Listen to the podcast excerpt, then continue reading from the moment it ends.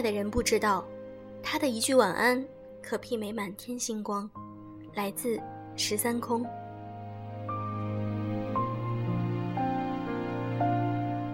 用声音触碰心灵，各位好，欢迎大家收听优质女子必修课，我是你们的小飞鱼。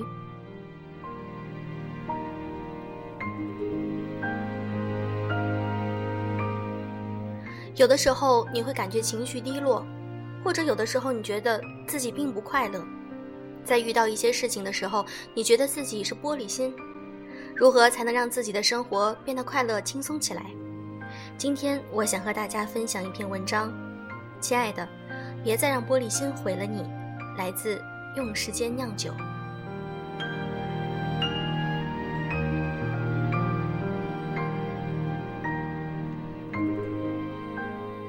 我们常把玻璃心挂在嘴边，到底什么是玻璃心呢？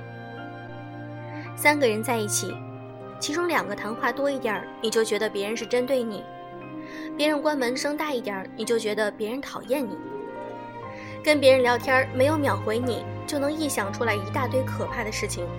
这就是玻璃心。不过还有两种情况，因为童年阴影和因为身体疾病造成的。对某句话或者某个事件的敏感，并不是我们今天所说的玻璃心。玻璃心，简单说，可以算是社交恐惧症。说到底，更多的是自卑的表现。一直生活在自己的世界里，有着一套自己的社交理论。一旦发现跟别人社交方式发生冲突，便觉得自己受到了伤害，觉得自己极其可怜。其中绝大部分的感受，还都只是因为自己毫无原因的可怜自己，营造出一副楚楚可怜的模样所造成的。说的有点严重，可也算是事实。其实，我们每个人大多都有点玻璃心，轻则影响自己一段时间的心情，重则有可能钻牛角尖儿，选择轻生。那么，我们该如何摆脱玻璃心呢？以下是我根据自己的实际经验归纳总结的五个方法：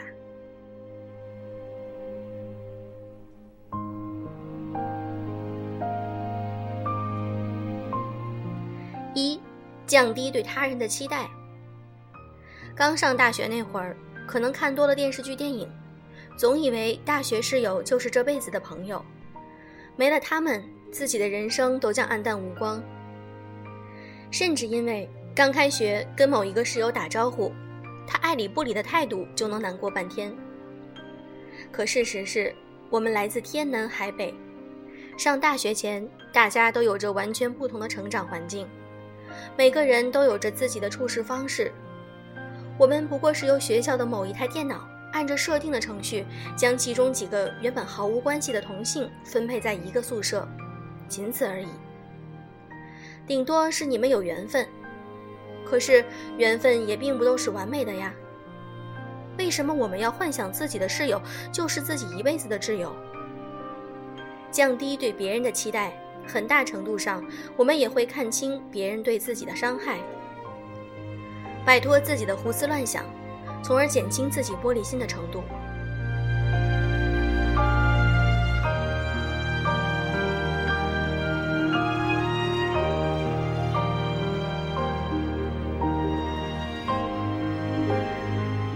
第二点，摆脱依赖，实现经济独立。爱情有很多种方式，每个人也都有着自己的爱情观。这里说的完全是我个人的爱情观。我认为两个人的爱情归根到底还是要讲究门当户对，经济上的以及精神上的。两个人的爱情，只有当经济和精神两者都达到丰富的状态，这段爱情才是最完美的。两个人如果一方过多的依赖对方，到最后你甚至连发泄自己的情绪，连吼他的底气都是不足的。可能一时的经济独立让你的生活质量下降，但对于长远来说，则更有利于两个人的发展。我这里所讲的经济独立，不是两个人的分开，只是心理上摆脱对别人的依赖，努力完善自己。争取早日可以实现自给自足。至于跟另一方还存在差距，也是无所谓的。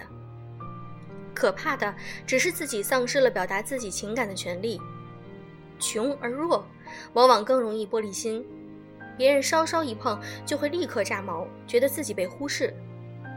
只有经济和精神独立，才能少点玻璃心，也更有底气，少点戾气。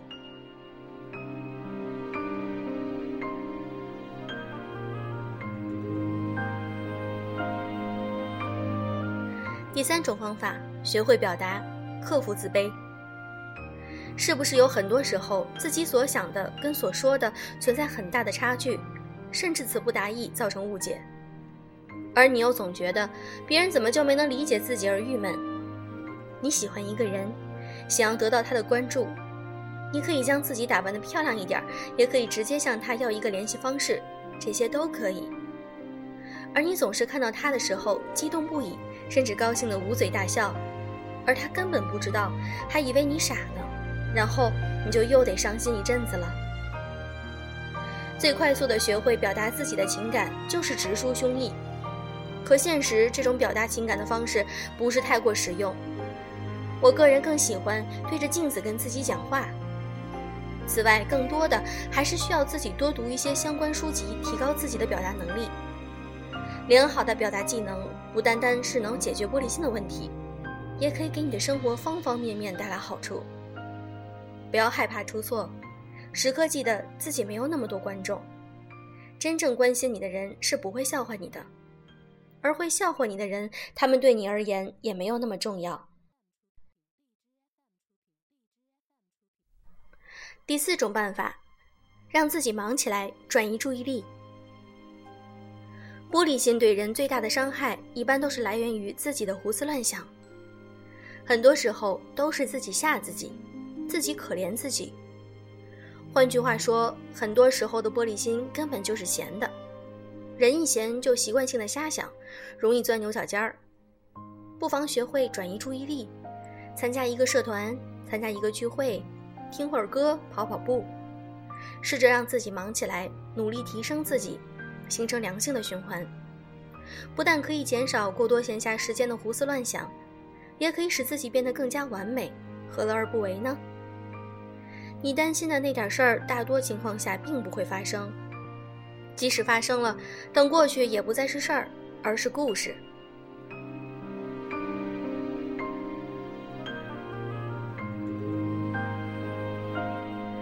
第五点，充实自己，让自己变得更强大。玻璃心往往都来自于自己的不自信。每年大学生填报志愿，都有不少家长阻止孩子上大学的新闻，说现在读大学就是浪费，大学生出来照样找不到工作。坐公交车的时候，难免几个多嘴的大爷大妈含沙射影的嘲笑当今大学生的堕落。大多数的你想必并不会生气，因为经历过的你知道，大学到底带给你了什么。漂亮的人被说丑八怪，并不会难过；满腹经纶的人被说书呆子，并不会生气，因为他们知道不是。他们或许会一笑而过，或许会愤怒还击。但绝不会难过，而你会难过、生气，不过是因为你觉得他们说的对。只有当自己真正强大的时候，面对所谓的流言蜚语，才会坦然面对，一笑而过。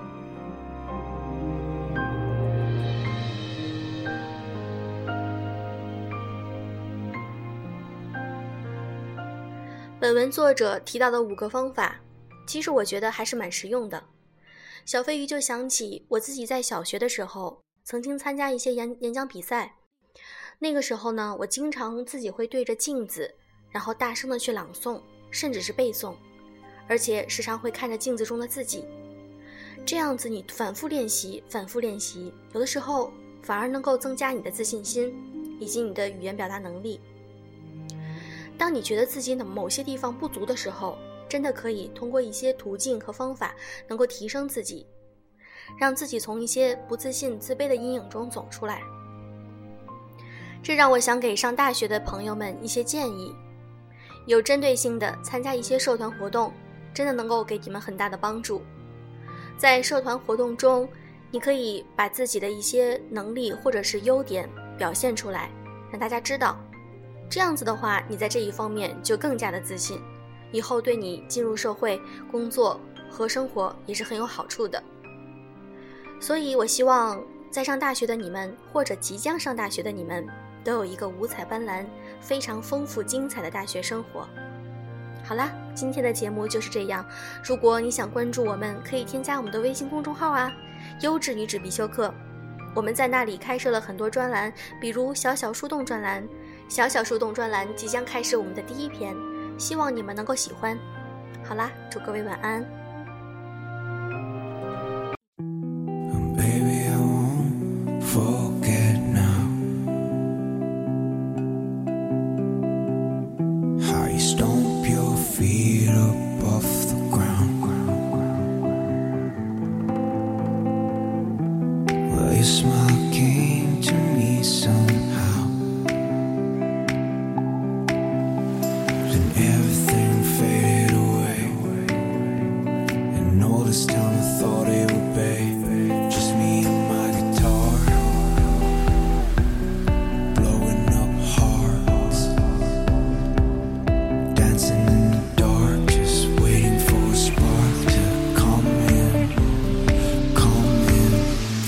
Just me and my guitar